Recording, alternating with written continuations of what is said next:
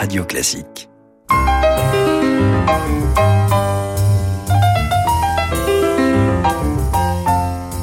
J'ai toujours pensé que le cinéma était très bien, simplement que ça manquait de sincérité et qu'il fallait faire la même chose en mieux.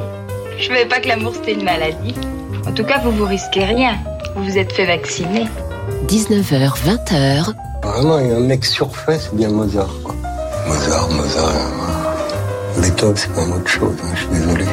Bande à part avec Guillaume Durand sur Radio Classique. Je vais lui montrer qui c'est Raoul. Aux quatre coins de Paris qu'on va le retrouver éparpillé par petits bouts façon puzzle.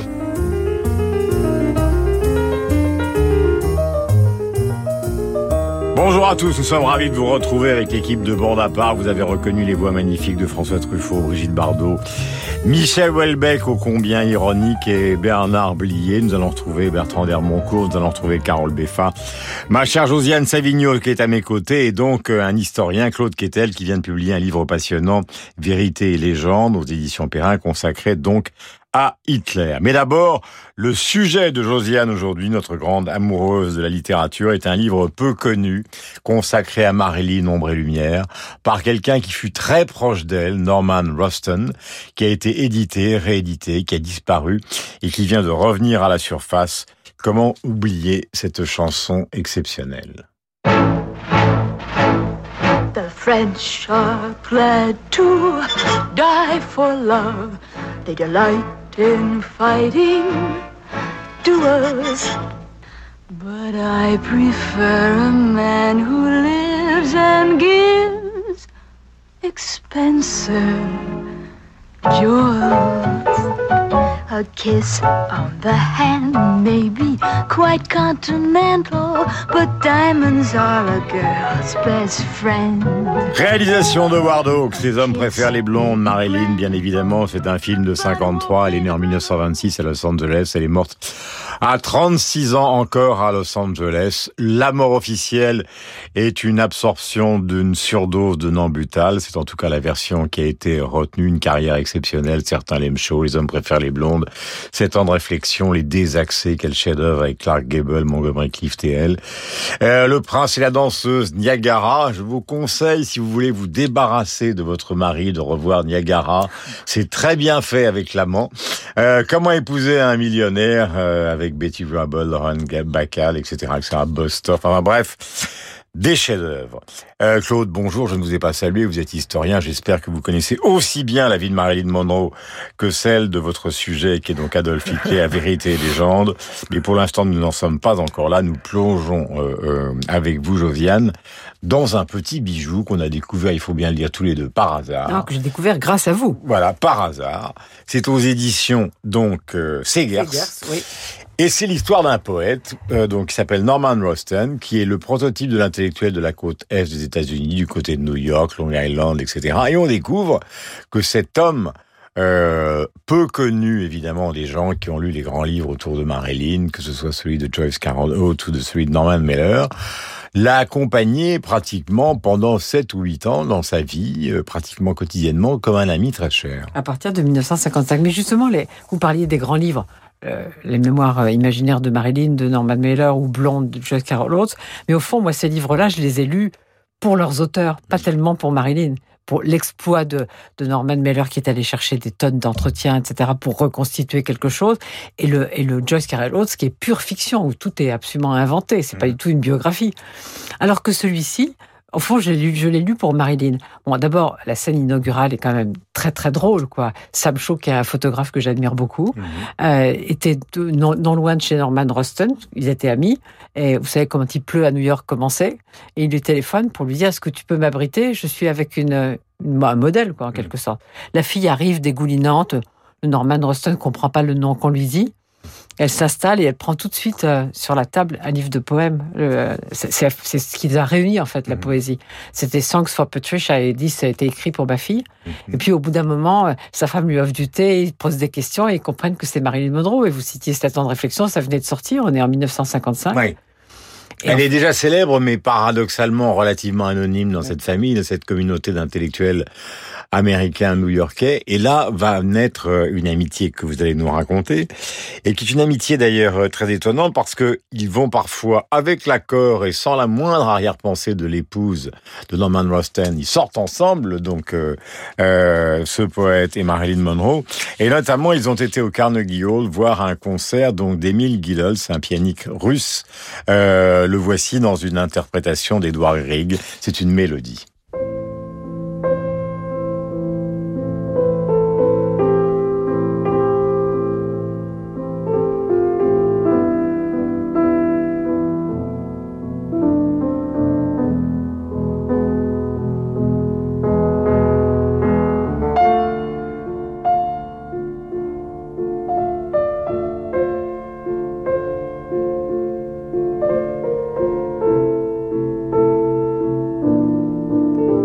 Magnifique. Donc, euh, Émile Guilleuse, à la fin, donc, euh, ils rencontreront le pianiste et, et- et son épouse, et donc se met en place, euh, Josiane, cette amitié, ces sorties, euh, des moments à la plage euh, à la fois extraordinaires et angoissants. Il y a une très belle scène à la plage à Ouais. laquelle vous faites allusion. C'est-à-dire qu'ils sont à la plage et puis évidemment tous les gens viennent, Long Island. viennent voir Marilyn et, et elle est complètement, elle dit tous ces tous ces gens qu'on connaît pas et qui disent qu'ils vous aiment, ils pourraient aussi bien vous haïr. Mm.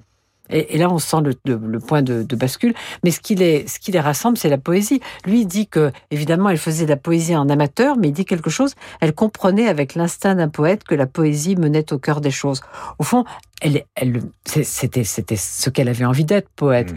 Et elle n'osait pas montrer ce qu'elle écrivait. Sauf à Norman Ruston, parce que lui-même était poète et que ça les a. Et elle retranscrit d'ailleurs dans ce petit livre de 130 pages à peu près des poèmes de Marilyn Mhm. qui sont extrêmement touchants. Oui. Sans technique, mais extrêmement touchants, très bien euh, Et sentis. Il y a un livre qui a été publié au seuil de, de poèmes de, de Marilyn il y a quelques, il y a quelques années, Mm. qui était assez touchant, un peu comme, comme il le dit euh, euh, un peu en amateur. Mm.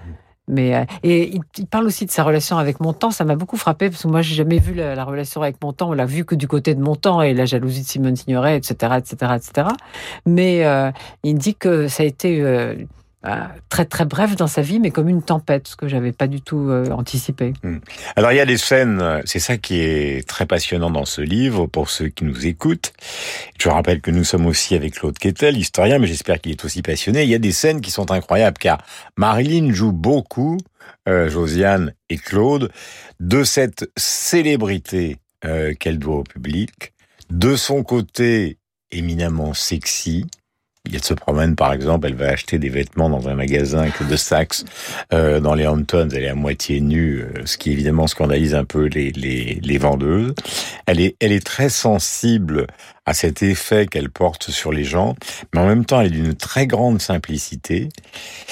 Et par moments, ça, vous évoquez cette scène de la plage, je voudrais la compléter parce que elle est sur une plage à Long Island, arrive une cinquantaine d'ados un peu énervés qui s'approchent d'elle, avec donc ce poète Norman Hofstad, ils sont obligés d'aller se jeter dans l'eau. Les 50 gosses ou euh, jeunes hommes les suivent, et là, si un bateau n'était pas passé, ils se seraient peut-être noyés, Tous parce que deux. voilà, tous les deux, parce qu'ils fuient vers le large pour échapper à ces gens qui sont fous d'idolâtrie, voire même d'agressivité. Oui, et c'est là, c'est ce qu'elle dit, c'est que c'est tout à fait, il y a une frontière qui est très ténue entre euh, l'adoration et la détestation. Ça peut tout d'un coup basculer. Et là, là, c'est terrible, ça devient extrêmement agressif, cette scène. Moi, ce que j'aime beaucoup aussi dans ce livre, c'est, c'est euh, son côté euh, vie quotidienne, c'est le fait qu'elle aimait faire la cuisine, qu'elle aimait faire, faire des plats pour ses amis. Il montre très bien ça à Roston aussi. Et puis cette relation avec Arthur Miller, donc euh, puisqu'il fut donc son époux. Alors elle a eu trois époux, vous savez, Joe DiMaggio, Mhm. le célèbre sportif américain, donc euh, le roi du baseball, qui était un peu le Mbappé de son époque. Ce qui est intéressant d'ailleurs dans l'affaire de Joe DiMaggio, c'est qu'ils se sont pratiquement plus vus après leur mariage qui a duré deux ans que pendant le mariage, ce qui prouve qu'elle avait quand même ce côté, euh, comment peut-on dire, très star system. Elle avait épousé pendant quatre ans un dénommé James Doherty auparavant, et puis Arthur Miller. Ce mariage a duré cinq ans. Donc c'est intéressant de voir cette fille de Hollywood s'adapter au fond à New York, qui est un autre monde, qui est plutôt le monde de Woody Allen. euh. Est-ce qu'elle s'adapte vraiment? C'est ça qui est compliqué. euh, Bah, Qu'en pensez-vous? Je crois pas. Je crois que je crois qu'elle a toujours été une personne déplacée quelque part. Qu'elle s'est toujours vécue comme à côté. Comme euh, il le montre bien, Roston, en l'accompagnant. Il montre bien toujours, euh, toujours ce qui est, ce qui, ce qui prépare, ce qui va arriver en fait. C'est-à-dire? Eh ben, que finalement, elle, euh, la vie, elle, elle est usée. Mhm. Je crois que vous avez envie de passer euh, quand elle chante pour le pour le président. Oui, Et- bien sûr, a- nous allons écouter ces, ces- ces quelques notes, évidemment, adressées Et à vous dirai, je vous dirai après ce que dit ce que dit Roston. Absolument. Ça date de mai 62. Nous sommes au Madison Square Garden. C'est Philippe Gau, notre bien-aimé producteur, qui a récupéré, évidemment, ces quelques notes et ces quelques mots. Marilyn Monroe. Happy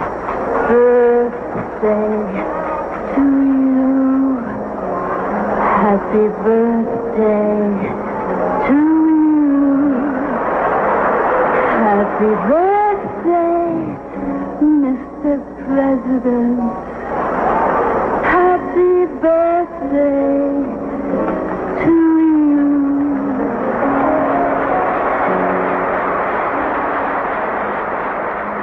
Voilà, et j'en profite puisque Josiane va enchaîner pour poursuivre son raisonnement.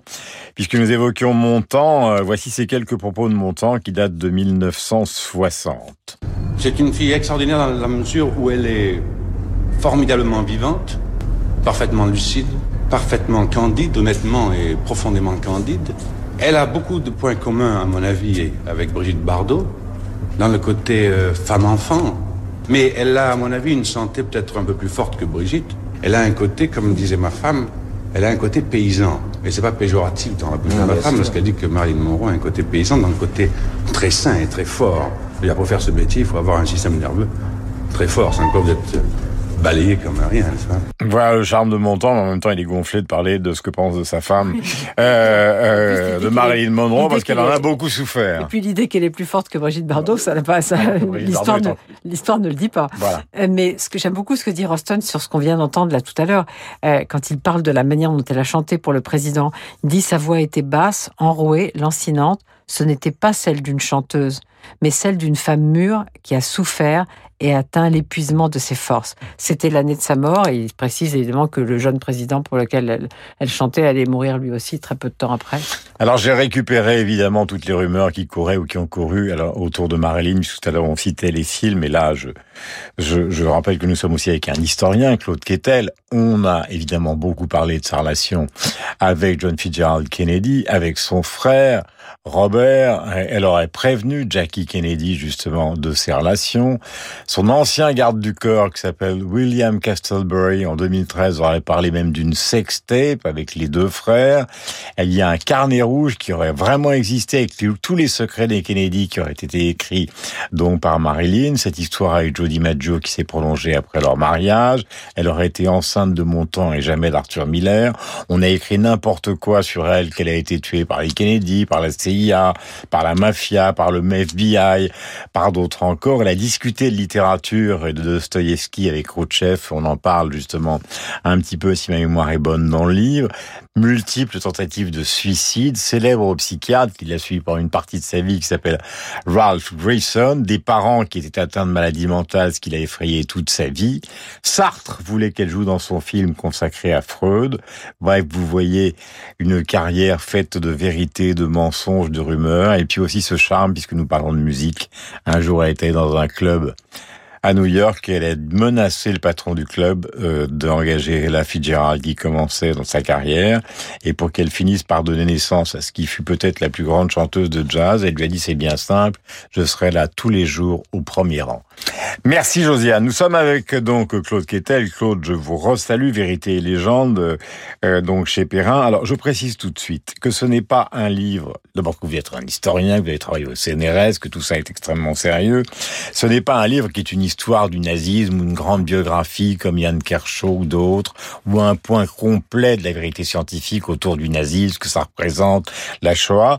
C'est un livre qui répond à des questions, j'allais dire, simples, populaires, mais que vous avez recadré dans justement tout le savoir scientifique. C'est-à-dire que quand vous vous posez la question de son impuissance, de sa folie, de son côté stratège, des attentats dont il a été l'objet, tout ça vient évidemment des meilleures sources. Alors, euh, donc on sait tous qu'Hitler est arrivé au pouvoir, euh, il est né en Autriche, donc euh, à la fin du 19e siècle, il est arrivé au pouvoir en Allemagne en 1933, il est mort dans son bunker, donc en 1945.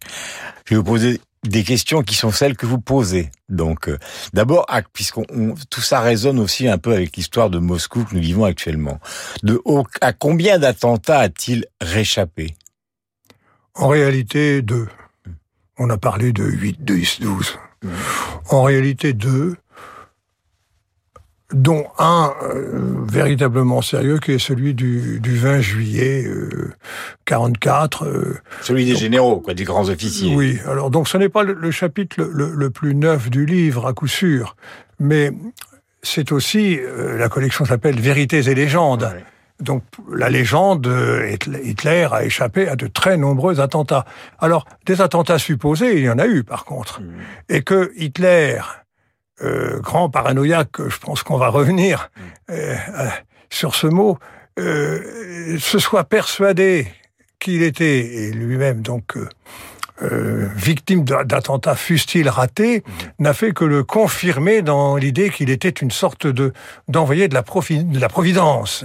Il se- il se- Hitler se considère comme un homme providentiel. Voilà, plus il réchappe, parce que pour avoir lu attentivement votre livre, plus il réchappe à des attentats, à des menaces d'attentats, à des rumeurs d'attentats, plus il modifie son emploi du temps et plus il se conforte dans son destin. C'est-à-dire que si on m'en veut, c'est que j'ai le destin que je suis en train d'accomplir, c'est-à-dire en gros conquérir et détruire l'Europe. Le premier attentat qui est avéré, en dehors de celui des généraux, donc pratiquement à la fin de la guerre, c'est l'attentat donc d'un artisan dans une brasserie où Hitler faisait des discours euh, assez régulièrement, tous les ans, et là, il, il échappe à une bombe, c'est ça? Oui, alors, il il a de la chance euh, aussi, hein, parce que euh, la bombe e- explose bel et bien, fait des victimes, mais il avait décidé Nous sommes de, quand, Claude de- de Quettel changer son, nom, son, son, son emploi du temps. Nous sommes quand, Claude Guettel Euh, nous- sommes au, dé- au, au- au- au début de la, au début de la guerre. Mhm. Et donc, euh, il, euh, il, il, il se considère comme, euh, en quelque sorte, hors d'atteinte. De, il, il le dit d'ailleurs, euh, je, je le- je l'ai mis en exergue dans le livre, il dit j'avance comme un somnambule Mhm. sur le, le, sur le destin qui m'a été tracé.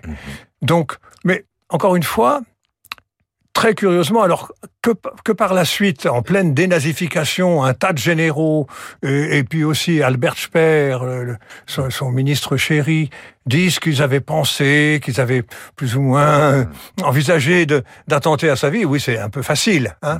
Mais sur le coup, non, non, très peu, très, très peu d'attentats, parce qu'on est dans un système totalitaire où, alors, euh, on y, vous savez, c'est- les- les- un général, faut voir à quoi ressemble un général allemand sous la- dans la Seconde Guerre mondiale. C'est pas quelqu'un qui songe à attenter à la vie de, de, de Hitler. Alors Sauf il va le vivre- juillet. Voilà, donc euh, il va vivre euh, longtemps dans, dans, dans son nid d'aigle. Euh, vous racontez dans le livre que Churchill, les Anglais ont toujours un grand goût évidemment des opérations à la James Bond. Donc Churchill a, a beaucoup expérimenté des projets avec Oui. des snipers, mais ça n'a jamais marché parce Non. que parce que Hitler justement, cette paranoïa paranoïa que vous décrivez était euh, d'un point de vue pratique très lié à son emploi du temps, c'est-à-dire qu'il ne respectait pas vraiment toujours son emploi du temps, pas vraiment les destinations où il allait, donc c'est une dissimulation permanente. Et puis je suis obligé de vous poser cette question. Donc Klaus Lanzmann, donc euh, le réalisateur de Shoah, euh, euh, ne veut pas entendre parler, et que vous posez vous-même, c'est était-il fou au sens, vous disiez tout à l'heure, paranoïaque? Lanzmann ne veut pas évidemment qu'on parle de cette question parce qu'il dit que ce serait une manière de déculpabiliser toute l'histoire euh, du nazisme. Oui, il a, il a Mais- raison. Il a raison de, de, de, Mais quelle est la réponse ça. euh, de l'historien qui a enquêté C'est c'est peut-être effectivement le, le chapitre le plus neuf du livre, le plus audacieux, euh, le plus risqué aussi, qui sait. Euh, quand j'étais un jeune chercheur au CNRS, je faisais l'histoire de la psychiatrie. Alors je me suis permis de, de m'avancer sur ce terrain euh, très miné. D'abord, il faut se méfier des diagnostics rétrospectifs en histoire. Même euh, si Mais allons-y, allons-y. il faut se méfier, il faut se méfier. Euh, alors, que ce soit un... une- alors, la- les biographes évitent, hein, évitent. Ils, ils parlent de personnalité paranoïaque. Ça veut rien dire, personnalité paranoïaque. On a tous des personnalités. Mmh. Et pour certains d'entre nous, elles sont paranoïaques. Euh, Je vous confirme. Jusqu'à jusqu'à quel point, oui, euh, chez, enfin, chez, chez les grands de ce monde notamment. Mais bon, on commence pas à- Ah, là, je dans cette direction-là. Et, et donc, euh, c'est déjà compliqué avec Hitler. Et donc, euh, Mais il avait des médecins, il était soigné Non, ou mais- jamais? alors, il est soigné d'un tas de maladies euh, euh, physiques euh, et, et, et fausses et supposées. En fait, en fait, il se porte comme un charme. hein. Mais euh, euh, et, euh, par contre, il va être très abîmé par les médicaments que, que son, son fichu docteur Morel lui, lui administre. Mais le sujet de la, de la paranoïa, c'est que ce qui est intéressant dans la paranoïa, c'est que la, la frontière entre névrose, où il est facile de conclure à la névrose de Hitler, et psychose est très, comment dire, liée dans la plupart des grandes maladies mentales. Névrose, vous avez conscience de votre euh, maladie, Maladie, voilà. et puis euh, psychose, vous perdez complètement le contact. Voilà, on est en réalité complète. Chez- voilà. Alors, Alors, est-ce que c'est un psychotique? alors, ou- oui, mais paranoïaque. C'est-à-dire qu'il garde un contact Mmh. avec le réel, enfin, avec le, réel, sauf que il n'est pas dans le réel depuis son enfance. Alors, question encore une fois, puisque ça résonne avec ce qui se passe actuellement. Est-ce qu'Hitler, vous parlez notamment par exemple de la campagne de Pologne, était, puisqu'il est entouré d'un état-major pléthorique que vous racontez, est-ce qu'Hitler était un grand stratège à la Napoléon, ou est-ce que c'était une sorte de, de bricolo? Un gros nul. un nul de chez bien nul. fait de venir nous voir le dimanche dans Bordapart. Un gros nul, il n'y connaît rien. Il n'y connaît rien, il n'a aucune euh, expérience. Il était, il était même pas caporal, euh, euh, soldat de première classe pendant la Grande Guerre. Autre question, est-ce que ça a été un héros, pas un héros Mais je réponds à votre question. Euh, le, le seul coup de génie qu'on lui attribue, ce n'est pas de lui. Le coup de génie, c'est la campagne de France. Le fameux coup de faux, et puis euh, passer par les Ardennes, là où on ne l'attend pas, et couper l'armée française de, de, sa, de sa base. C'est pas lui, c'est von Manstein qui a eu l'idée. Alors, l'intelligence de Hitler, qui par ailleurs, selon moi, ne l'est pas, c'est de trouver l'idée chez quelqu'un. Et donc, von Manstein, qui, euh, en, en prenant de grands risques vis-à-vis de sa hiérarchie, a, a réussi à lui, à, lui, à lui montrer ce plan, il adopte le plan de von Manstein. Mais cette, cette- ce plan-là, mis à part, euh, il, euh, euh, Hitler va d'erreur en erreur, tout en se considérant comme un grand stratège. Hitler ne sait pas lire une carte. Quand, quand il envahit l'Union soviétique, il se, il se trompe, il se trompe d'échelle. Il ne comprend pas l'immensité qui attend ses, ses soldats. Voilà, évidemment, on retrouve le parallèle avec ce qui s'est passé, bien évidemment, avec euh, Napoléon et l'Empire. Non pas qu'on puisse comparer les deux régimes, bien évidemment, mais en tout cas cet hiver et cet hiver terrible. Euh, question, parce que c'est important, je rappelle, il faut être bien précis que ce livre n'est pas une histoire du nazisme, euh, c'est euh, un précis euh, extrêmement précis sur des questions que tout le monde se pose. Est-ce qu'il a toujours été antisémite? Alors, qu'est-ce que ça veut dire toujours Ah été bah c'est vous qui posez la question, mon vieux. Alors. Ah oui, j'ai pas le droit de répondre par une question. non, non. Bon, alors on va s'y prendre autrement. Euh, oui, alors la réponse c'est oui. C'est oui. voyez, quand dès dès ces années d'errance à Vienne, il forge son antisémitisme. Et ce le mot antisémitisme, d'ailleurs, n'est pas tout à fait correct. Il faudrait parler de son racialisme, Mmh. de son racialisme antisémite. Et donc, ce, ce, mais cette pensée, la fameuse pensée volkisch d'un peuple supérieur, les fameux Ariens, euh, dont on ne sait rien, et puis de cette anti-race juive qui, elle, est par contre, est bien présente, euh, et sur un terrain euh, très, très antisémite dans toute l'Europe, hein, pas seulement dans les pays de langue germanique. Eh bien, il va en faire son, il va en faire son credo, mais très très tôt, dès les, a- les années de- d'errance à Vienne. Et puis après, ça va s'ancrer de plus en plus par couches successives. Alors, petite question, cette fois-ci, vous répondez extrêmement brièvement et nous allons écouter évidemment, euh, parce que nous sommes sur Radio Classique. Il y a le, le côté, j'allais dire, entre guillemets artistique, c'est-à-dire combat contre l'art qu'il considérait dégénéré, et puis un art plus ou moins officiel avec des gens qui ont joué un rôle évidemment ambigu, comme par exemple pour l'hymne olympique des Jeux olympiques de 1936, et Richard Strauss dans un instant. Mais je vous pose aussi ces questions qui euh, qui sont importantes. Euh, était-il, parce qu'on voit toujours des extraits d'actualité avec euh, cette scansion euh, incroyable, etc. Est-ce que c'était un grand orateur? C'est-à-dire si on regarde les archives, ce que vous avez fait pendant des heures et des heures, ou est-ce que ce sont des moments qu'on sort et de temps en temps on s'emmerde un peu? C'est un braillard de brasserie. Mais il a un accent autrichien qui plaît aux dames. Et puis, euh, en fait, il prêche des convertis. Les salles, alors, qui, les salles qui, qui l'enflamment sont enflammées d'avance. C'est comme aujourd'hui dans les partis politiques. Quand vous avez une réunion politique, Mmh. vous n'avez pratiquement que des gens qui sont d'accord. Donc les applaudissements sont faciles. Donc, alors attention, je, euh, dans ce livre, j'explique que c'est un paresseux, qu'il est inculte, qu'il ne fiche rien de la journée. Euh, Alors comment est-ce qu'il est arrivé au pouvoir? Dire qu'il n'a pas un certain... Bonne, bonne question, vous avez raison de vous la poser. Non mais comme je sentais que ça venait pas, je préfère le dire avant. Voilà, en Mais non, 1933, nous y sommes. donc, non, non, il succède à Hindenburg. tout- toute blague dans le coin. Euh, il, a, il règne par le verbe. Il ne règne que comme ça. Il, il- il ne lit pas, il, n'écrit pas, il, ne- il ne lit pas de rapport, euh, mais c'est un homme du verbe. C'est-à-dire, alors un homme du verbe, et donc, mais un homme du verbe, pas forcément un orateur. Vous me, vous me posiez la question Absolument. de l'orateur, et cet art oratoire, en plus, il, il récite toujours la même leçon. Et qui est une leçon que les Allemands comprennent très bien. Le diktat de Versailles, euh, redonner au, au peuple allemand sa fierté, le peuple juif exécrable, tout ça, ça fonctionne bien. Ce mais que l'on ressent, la Claude historien présent avec nous dans Bande à part, quand même, c'est une certaine terreur qu'il fait régner autour de lui. C'est-à-dire que ça, euh, c'est quand même euh, très présent dans les multiples questions que vous vous, vous posez dans le livre. Ah bah, bien sûr, bah, c'est, c'est un dictateur au sens fort du mot et, et qui pratique le fameux fourreur principe, c'est-à-dire que Mmh. tout remonte à lui et tout remonte à lui et donc toute décision est prise par lui. On a dit que le- le- les camps de concentration, le génocide, il avait suivi ça de loin, pas du tout, il suit ça de très près. Richard Strauss, l'hymne olympique des Jeux olympiques de 1936, voici.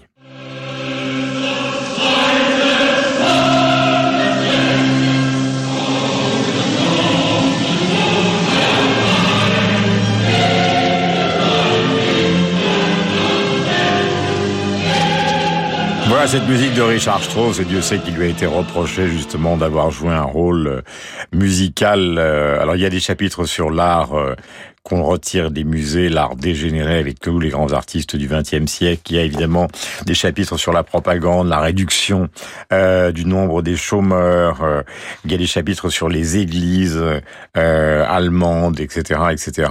Moi, je me souviens récemment d'avoir euh, lu un, excellent livre sur le réarmement français avec donc Chotan et Daladier qui essayaient de prendre de vitesse l'Allemagne, qui leur montait avec une visite de Ribbentrop, qui est juste en, en 1938 cette euh, cette puissance qui monte, qui monte, qui monte et qui va détruire l'Europe, est-ce qu'à votre avis, alors on va faire euh, de la dystopie, euh, je ne sais pas comment on doit appeler ça exactement, mais est-ce qu'à un moment, il eût été possible que quelque chose n'advienne pas? Ce sera ma dernière question. Tout à fait. Tout à fait. L'ascension de, de, Hitler était résistible, pour revenir au fameux Arturo, Arturo VIII. Euh, il- il peut être stoppé encore, et c'est là que la France porte, à mon avis, une très grave responsabilité. Très, très grave responsabilité, la France. Mars 36. Mars 36, Hitler envahit la Rhénanie. La France, de, une fois de plus, est livrée à ces démons de la politique politicienne, de la politique intérieure, des élections législatives, qui vont donner le Front populaire. Et si la France, à ce moment-là, avec, je, je n'ai plus le chiffre en tête, mais j'ai peur de me tromper, mais on va dire 40, Ah non, parce oui. que je pense 50 divisions d'actifs, peut entrer en, en Rhénanie. Mhm. C'est fini pour Hitler. Mhm. Et c'est là qu'Hitler réussit son premier grand coup de poker. Il joue, parce que on- je, je n'arrête pas de parler des défauts de Hitler, mais il a aussi des qualités. Et c'est un, enfin des qualités. C'est surtout un joueur. C'est un joueur de poker. Et là, il lance là, pour la première fois les dés en, en pariant que les démocraties vont reculer. Et la France va reculer, va protester, ne va rien faire. Si la France était intervenue à ce moment-là, c'était fini. Hitler avait Vous faites, vous faites vôtre la, la théorie qui voudrait que le Front populaire soit responsable. euh, ah non, je n'ai pas dit ça. Je dis la France Att- tout court. Attention, Claude, vous savez Non. Bande à part est une émission où on distribue Ah non, mais- des claques. Ah non, mais attends, je suis tout prêt à dire du mal du Front populaire. Non, non, non, mais, mais, mais, restez assis sur votre chaise. Non, parce que il n'est pas encore élu le Front populaire. Non, non, la France tout court, la France pacifiste, la France qui ne veut pas entendre parler de guerre Mhm. et qui va mieux la préparer en ne voulant pas intervenir à ce moment-là. Voilà, le livre est excellent, il s'appelle Vérité et légende. Alors j'ai échappé, euh, je vous ai épargné les chapitres sur l'impuissance, sur ses relations avec Eva Braun, parce que nous sommes une radio culturelle, évidemment, donc euh, il y a des choses que l'on ne peut pas dire. Mais enfin, c'est vrai que euh, il n'avait pas les mêmes performances pour revenir à Marilyn que Frank Sinatra. Euh, c'est le moins qu'on puisse dire. Merci Claude d'être venu nous voir, ça nous a fait extrêmement plaisir. Et je crois qu'il y a beaucoup de jeunes gens qui vont lire dans le contexte actuel justement tous ces chapitres, petits chapitres bien documentés que vous racontez autour justement de celui qui a été peut-être le dictateur le plus terrifiant avec Staline. C'est même une du euh, XXe siècle. Et l'autre livre s'appelle Marilyn, ombre et lumière. C'est un petit bijou de Norman Rosten, donc avec Josiane, que je voilà aux éditions Seguias, avec une magnifique photo comme ça rose, voilà de Sam Shaw qui l'a accompagné. Dans un instant, nous allons nous poser une question sur Radio Classique qui est peut-être la question la plus complexe de l'histoire de la musique. Je dis bien de l'histoire de la musique euh, au sens large. Est-ce que Jean-Sébastien Bach a été et est encore le plus grand musicien de l'histoire de l'humanité? C'est avec Bertrand Dermoncourt et Carole Beffa. Merci à tous les deux. Bonjour, c'est Elodie Fondacci. Et si pour le printemps, je vous racontais une nouvelle histoire en musique? Solveig la paire. Et il tendit l'oreille pour entendre son chant. Je t'attends, mon amour. À l'occasion des vacances de Pâques, découvrez Per Gint, la nouvelle histoire en musique d'Elodie Fondacci, d'après la pièce d'Ibsen sur la musique de Grieg. Disponible sur radioclassique.fr et sur toutes les plateformes de podcast habituelles. Ce mois-ci, dans Résidence Décoration, on vit dedans et dehors. Côté tendance, place aux couleurs Pepsi et à l'esprit hippie chic. Côté archi et déco, on se laisse guider de la Corse à la Californie. Envie d'une pause? Cap sur 5 spas d'exception. Le plus, une visite privée chez Jean-Charles de Castelbajac, artiste curieux et infatigable. Résidence Décoration, chez votre marchand de journaux. Nouveau Figaro Santé. L'éternelle jeunesse est-elle à notre portée? Le Figaro Santé dévoile les étonnantes découvertes de la médecine anti-âge et leurs applications au quotidien. Également, vitamines, pourquoi et combien en prendre? Le sport est-il la clé de votre bien-être? Nouveau Figaro Santé, nos solutions pour votre santé. Actuellement en kiosque.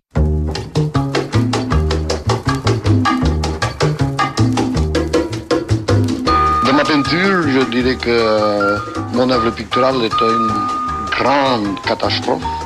C'est pour ça que ça paraît paradoxal que d'un côté je considère que je suis le plus grand génie et de l'autre côté que ma aventure est très mauvaise. 19h, 20h. Je suis pas une vraie actrice. si, c'est vrai, je vous assure que c'est vrai. Non, non, je le dis en rien, mais c'est vrai. Bande à part avec Guillaume Durand sur Radio Classique. Voilà, vous avez reconnu les exercices euh, de modestie toute relative avec Salvador Dali et puis bien sûr Catherine Deneuve euh, qui le suivait. Question posée par bande ce soir. Elle est culottée cette question. Est-ce que Jean-Sébastien Bach est le plus grand musicien de l'histoire de l'humanité? Nous sommes avec Bertrand Dermoncourt, directeur de la musique de Radio Classique. Bertrand, bonsoir et bienvenue en ce dimanche soir. Et Carole Beffa qui fait tout dans la vie est à la fois professeur anormal, musicien et capable d'interpréter toute forme de musique dans tous les styles. Euh, il l'a prouvé et il publie en plus Diabolus, Diabolus in Opera, composé avec la voix, c'est chez Alma Nuvis. On va rentrer dans le vif du sujet pour répondre à cette question extrêmement complexe et nous allons aller de la période de Bach, naissance, le 21 mars 1185 et donc mort à Leipzig en 1750, un 28 juillet, jusqu'à ceux d'aujourd'hui qui continuent à s'inspirer donc de ce compositeur exceptionnel dont voici le concerto brandebourgeois numéro 5, premier mouvement, Céline Frisch est au clavecin.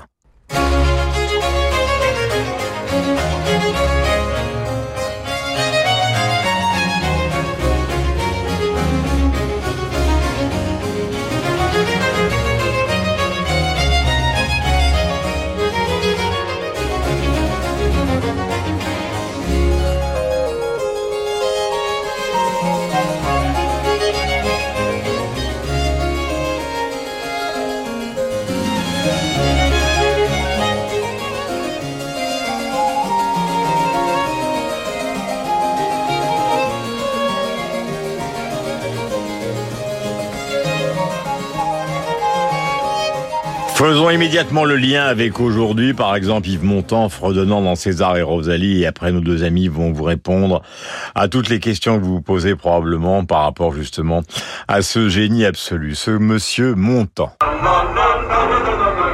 Eh.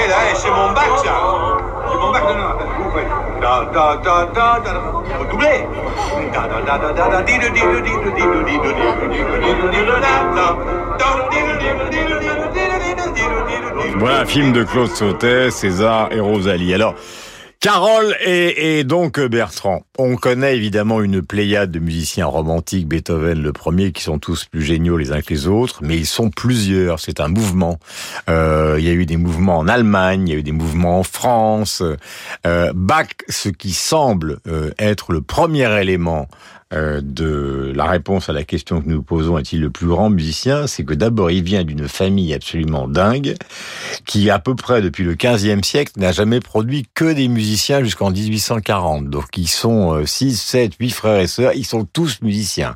Bach jouait du violon, il jouait évidemment de l'orgue, il jouait du clavecin, il est en même temps enfant de son père, donc il a appris, il est en même temps autodidacte, il savait réparer l'instrument, donc il savait absolument tout faire. Quels sont les éléments, et je vous pose la question tout à fait solennellement, qui font qu'on peut parler d'unicité dans l'histoire de la musique? Bertrand et Carole. Bertrand. Euh, vous posez la question de la grandeur, mais euh, c'est une très bonne question, mais la question de la grandeur, ça veut dire qu'il faut être grand. Euh, et les compositeurs qui sont les plus grands dans l'histoire de la musique, c'est certainement Bach et Wagner. Alors ça répond pas à votre question. Euh, je pense que la question de la, la place de Bach dans l'histoire de la musique euh, par rapport aux autres, euh, elle est très singulière parce qu'en fait, on pourrait la résumer de la manière suivante. Bach résume tout ce qui s'est fait avant lui et il anticipe tout ce qui se fait après lui. Donc c'est une sorte de point central dans l'histoire de la musique et pour tous les musiciens, je crois, le, le, le comme ça.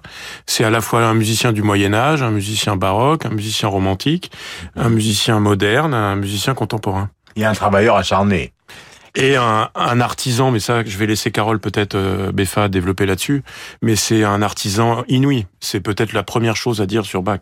Alors, Toccata et Fugue en ré mineur. On a tout à l'heure écouté donc un premier morceau, concerto brandebourgeois, Passion selon Saint Matthieu, pardonnez-moi, les fameuses variations Goldberg. Je donne des éléments, à hein, Carole, parce qu'il faut rappeler ce, euh, ces œuvres qui sont archi célèbres, figure en, Fugue en sol mineur, euh, l'Ave Maria, la Passion selon Saint Jean, le Magnificat, euh, le concerto pour violon, etc., etc., etc., concerto italien. À vous d'enchaîner justement et de repartir au début, c'est-à-dire l'unicité de cette carrière, Carole. Oui, je suis tout à fait d'accord. Bach est à la fois un point d'aboutissement et un renouveau. Ce qui est vrai aussi, c'est que euh, on pourra s'écharper pendant des heures pour savoir si c'est un compositeur passéiste en son temps ou si c'est un révolutionnaire. Je crois que c'est un peu des deux. Passéiste parce que, d'une certaine façon, en restant fidèle à la polyphonie, au contrepoint, c'est-à-dire au fait de privilégier une étude, on va dire, plutôt euh, verticale qu'horizontale de la musique, le contrepoint par opposition à l'harmonie. En cela, il a, on va dire, 50 ans de retard. Mais c'est aussi un compositeur, effectivement, qui annonce l'avenir, parce que, euh, d'abord, il euh, a parfois un, un, sens harmonique qui le fait utiliser comme ça, de façon totalement inhabituelle par rapport à ses contemporains, tel euh, changement d'atmosphère, tel changement de climat, telle modulation hardie, telle euh, succession de deux accords que personne n'a fait avant lui et que bien des gens feront après lui. Voilà, donc c'est un grand innovateur. Alors, il a été au service, puisqu'il a fait toute sa carrière en Allemagne, de petites municipalités, de, de cours princières en dehors de Weimar, euh, le frère, je crois, donc euh, euh, du prince de Weimar, euh, des coups, enfin des, responsabilités musicales qui n'étaient pas extraordinairement importantes. Il lui est arrivé d'avoir des reproches qui étaient adressés justement par les autorités religieuses parce que son contrepoint était tellement sophistiqué qu'on n'arrivait plus quand il y avait par exemple des messes à suivre exactement ce que les gens avaient l'habitude d'entendre depuis des générations et des générations. Il avait l'admiration de Frédéric le Grand quand même n'y avait pas simplement que, que des petites municipalités qui s'intéressaient à cette carrière. Et donc nous allons écouter par exemple un, Bach euh, plutôt romantique, c'est le prélude et la fugue opus numéro 35 de Félix Mendelssohn par Benjamin Grosvenor au piano.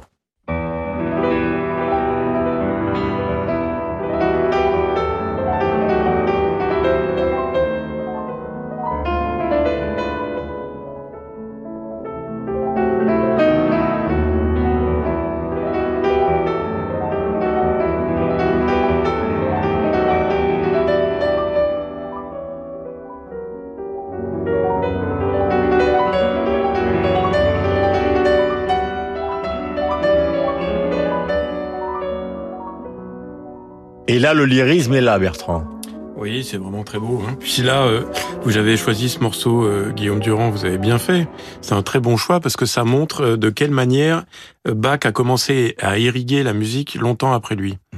Euh, parce que vous avez parlé de la vie de Jean-Sébastien Bach, euh, qui est une vie qui est par ailleurs assez peu documentée. On sait, il y a plein de trous. Il y a même des années où on ne sait pas ce qu'il a fait. Euh, mais ce qu'on peut dire de vu d'aujourd'hui, en tout cas, qui peut paraître totalement euh, étrange, voire anachronique, c'est que Bach n'avait aucune notion de postérité. C'est-à-dire qu'il écrivait dans l'instant pour soit pour les fidèles quand il écrivait une cantate, il en a quand même écrit plus de 300, euh, et il On écrivait. comptabilise, euh, avant cette émission, vous me le disiez, puisque vous avez écrit, ou en tout cas parrainé la Bible sur Bach euh, dans la collection bouquins, il a, il a écrit à peu près un millier d'heures. C'est ça.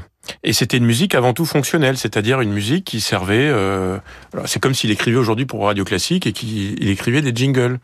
Euh, il écrivait pour le concerto brandebourgeois, par exemple, qu'on a écouté tout à l'heure. Il écrivait pour son ensemble à lui qui jouait à Leipzig et c'est tout. Euh, il avait même eu très peu de parutions de- d'œuvres en partition de son vivant. On parlait des cantates. Il y en a une seule qui est parue euh, en partition, donc qui pouvait être jouée par d'autres musiciens que lui, euh, de son vivant. Donc la postérité de Bach est un vrai sujet en soi, c'est-à-dire qu'il est mort en 1750. Il était connu euh, du public savant et apprécié par ses collègues, mais euh, il n'avait pas de notoriété en dehors de ça. Mais on a entendu justement ce prolongement romantique qui s'installe avec cette rythmique qui est évidemment caractéristique. Vous avez évoqué sa disparition en 1750, donnons des éléments biographiques, euh, c'est important pour ceux qui s'intéressent à ça. Il est mort euh, d'un accident vasculaire cérébral, en clair donc d'une hémorragie au cerveau. C'était le dernier d'une famille de, de huit enfants dans une, dans une dynastie de Bach qui remonte, je le disais, pratiquement euh, au XVe siècle. C'est son père qui, qui est mort euh, très tôt dans sa vie, qui lui a appris les rudiments de la musique et notamment à jouer du violon avant qu'il passe à l'orgue et au clavecin. Voici la Toccata et Fugue orchestrée par Léopold Stokowski, philharmonique de Los Angeles, pour que nous évoquions donc un autre aspect de la musique et de l'influence de Jean-Sébastien Bach.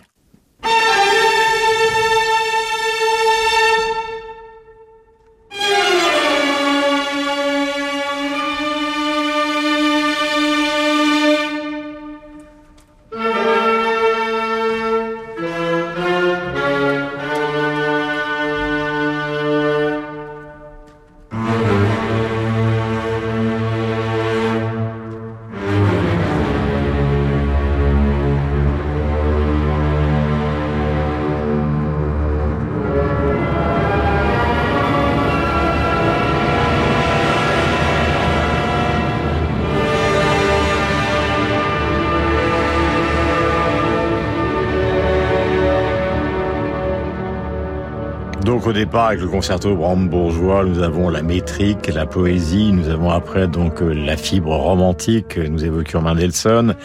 Et là donc euh, vous évoquiez tout à l'heure euh, Wagner, Bertrand, eh bien on sent la puissance considérable qui est possible justement dans ces compositions euh, avec euh, cet orchestre qui est le Philharmonique de Los Angeles. Euh, vous vouliez donc préciser dans ce domaine quelque chose, Carole, car au fond ce soir nous essayons non seulement de raconter l'histoire de cet homme, mais en même temps de démontrer l'influence considérable qu'il a jusqu'à aujourd'hui.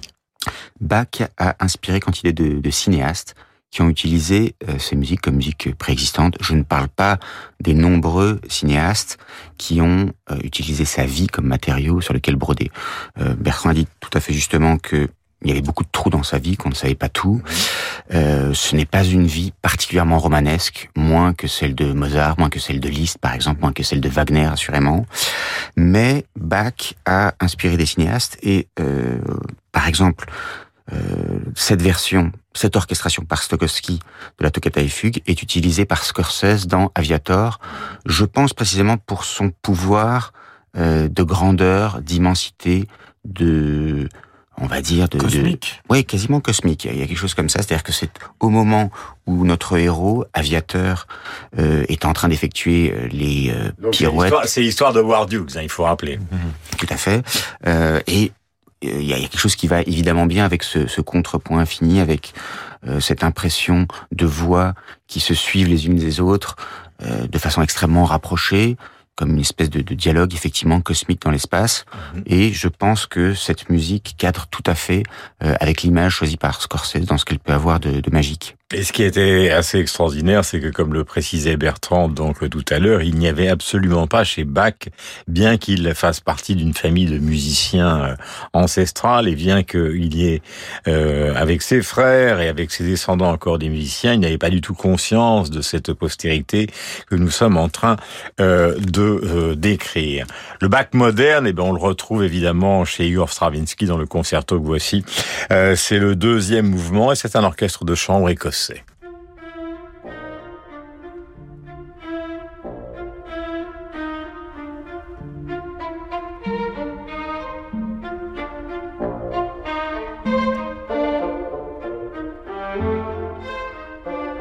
Concerto Dubatom Hawks, donc Igor Stravinsky, la légèreté et le rythme Bertrand. hein. Ah oui, oui, c'est génial. En fait, on voit bien qu'à travers le temps, euh, ces différentes facettes de Bach qui réapparaissent dans la vie musicale et, et auxquelles on a accès maintenant aujourd'hui. Un Bach euh, pré-romantique avec Mendelssohn, un Bach wagnérien avec Stokowski, la grande euh, orchestration qu'on a qu'on a entendu tout à l'heure euh, de la toccata et fugue. Et là, on a le retour à Bach, comme on l'a appelé, le néoclassicisme de l'entre-deux-guerres, qui a beaucoup inspiré tous ces musiciens qui essayaient justement de sortir du romantisme. C'était très difficile d'arriver et d'être compositeur après Wagner, tant cette figure était présente dans la vie musicale et tant cette esthétique euh, était puissante et inspirante. Mais Stravinsky, comme Maurice Ravel, a cherché à s'en sortir, à écrire une musique qui était euh, plus objective, moins subjective. Euh, Stravinsky a dit, en écrivant ce- cette œuvre, qu'il cherchait la clarté comme dans du champagne extra dry. Euh, C'est- une image que j'aime bien euh, parce qu'elle est pétillante et que c'est une musique qui retrouvait une sorte de joie de composer qu'on avait un petit peu perdu peut-être euh, à une certaine époque. Voilà, je vais dire à notre ami réalisateur et, et- et à notre ami producteur, euh, donc euh, d'avancer d'un cran, puisque pour aller dans la logique justement de l'utilisation de Bach dans l'évolution de la musique, les minimalistes américains comme Steve Reich justement se sont aussi, enfin, ont essayé d'u- d'utiliser ce côté, comment peut-on dire, objectif de Bach euh, pour inventer justement euh, la musique contemporaine américaine. C'est le final euh, de The Four Sections.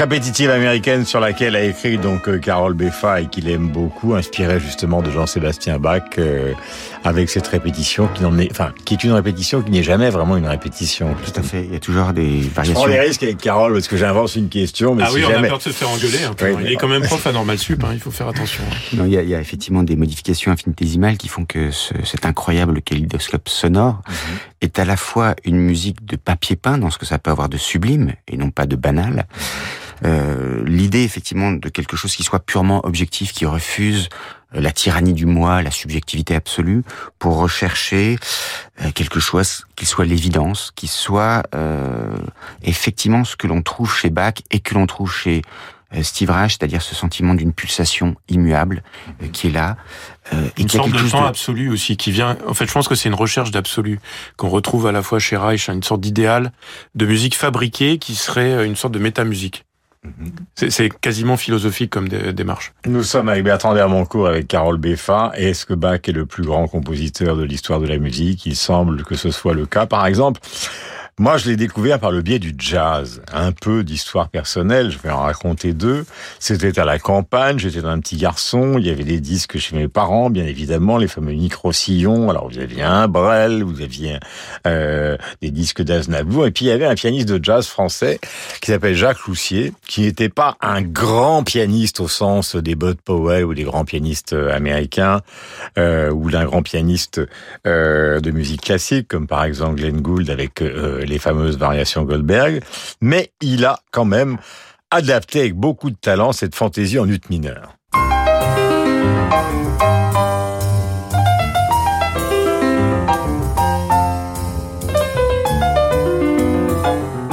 Comme par hasard, c'est le générique de bande à part. Alors, autre petit souvenir que je vous soumets, les garçons, c'est Paul McCartney. Un jour, je vais à Londres, il sort un album. Euh, c'était pas un album, évidemment, ni des Beatles, ni après The Wings, mais c'était un, album- un, un album de McCartney, McCartney. Je vois arriver dans un petit hôtel.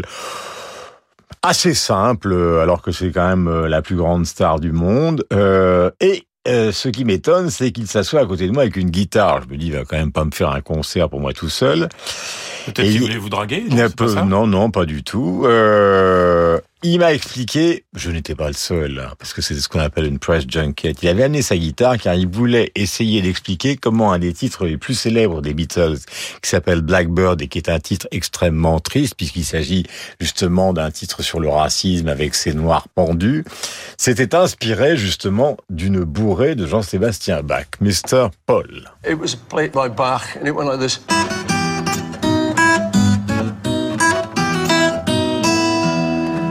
We didn't know that second half. But I always liked this little. So years later, I then adapted it into the song Blackbird. Taking that sort of thing, you know.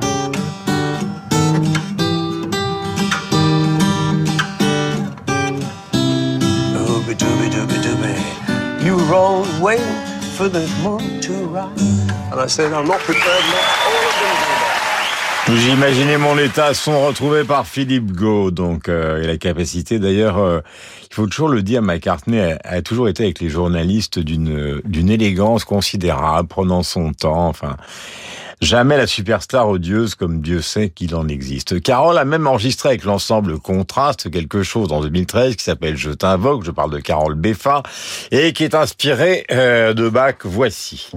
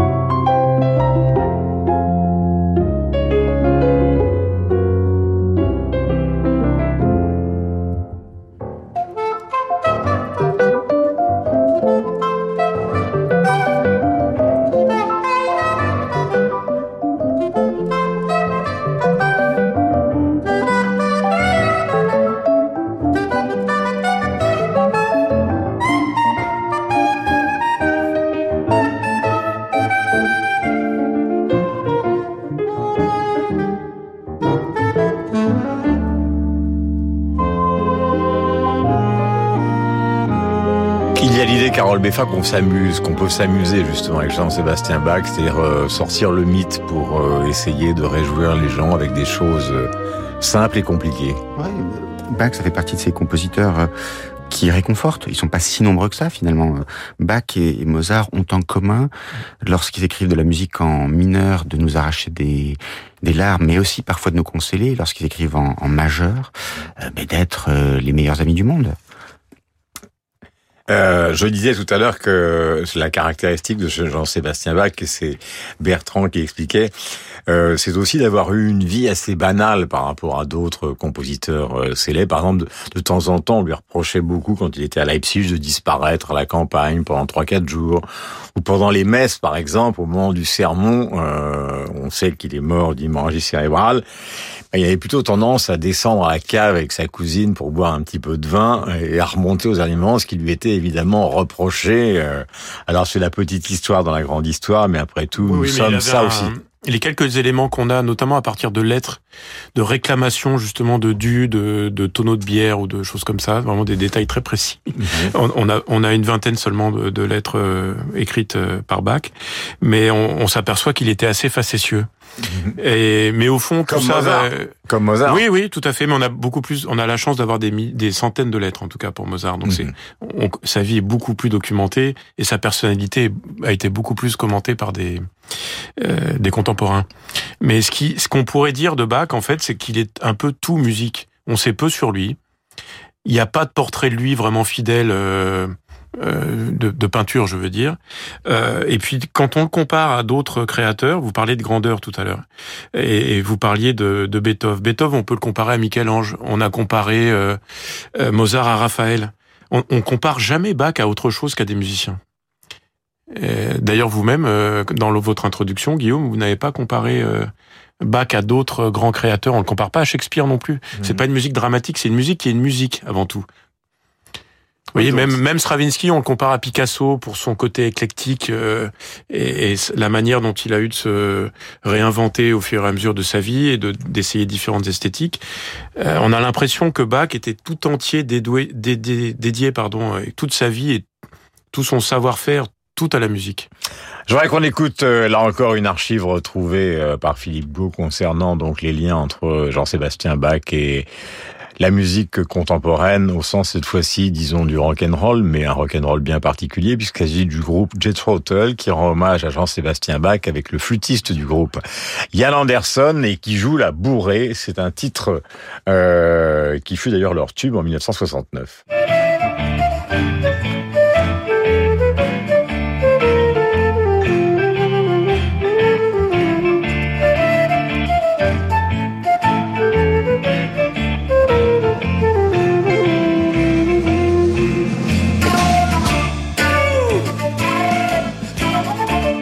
Le jazz, Paul McCartney, donc euh, Ian Anderson de Jethro Tull, mais aussi un titre euh, planétaire de White Shade of Pale, avec euh, quelqu'un qui est aussi pianiste et organiste, qui malheureusement nous a quittés récemment, Gary Brooker.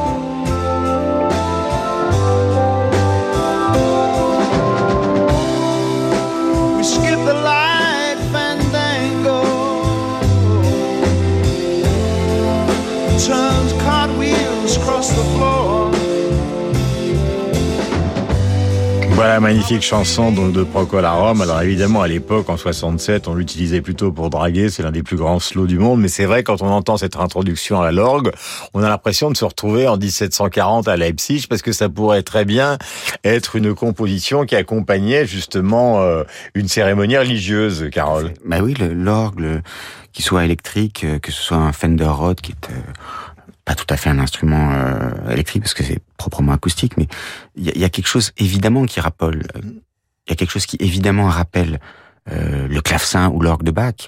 Et je trouve que c'est euh, absolument merveilleux cet exemple pour nous donner une idée de ce que peut être la relativité d'un jugement de goût. On dira, les puristes euh, qui n'aiment que la musique classique vous diront, bah oui, euh, c'est une catastrophe, c'est kitsch, euh, euh, ça sonne mal, c'est vulgaire. Non, ça n'a rien de vulgaire. Les puristes, euh, Carole, pardon, je, je- vous coupe, mais euh, aussi on- auront des idées très précises de la manière dont on doit interpréter l'œuvre de Bach. Ça, c'est si, si on fait, euh, euh, si on parle de Bach aujourd'hui, le Bach contemporain, il, il prend les différentes formes euh, qu'on a vues, du jazz, euh, un slow, euh, la, guitare de McCartney, le folk, enfin plein de manières différentes. Steve Reich tout ce qu'on veut, mais il y a surtout eu aussi à cette époque-là un renouveau de l'interprétation et des débats euh, déments depuis, euh, on va dire depuis Gould, euh, c'est des années 50. Euh, le Bach est totalement devenu un objet de répertoire pour le jazz et pour la pop, et en même temps, il est devenu un terrain de jeu incroyable pour les interprètes.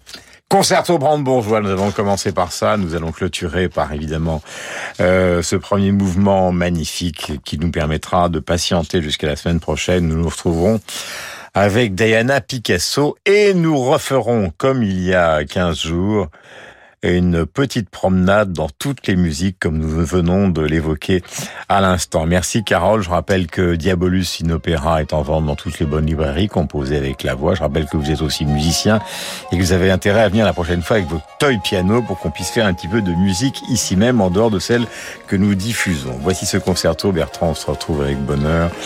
Bah, tous les jours, Radio Classique et évidemment le dimanche dans Bande à part.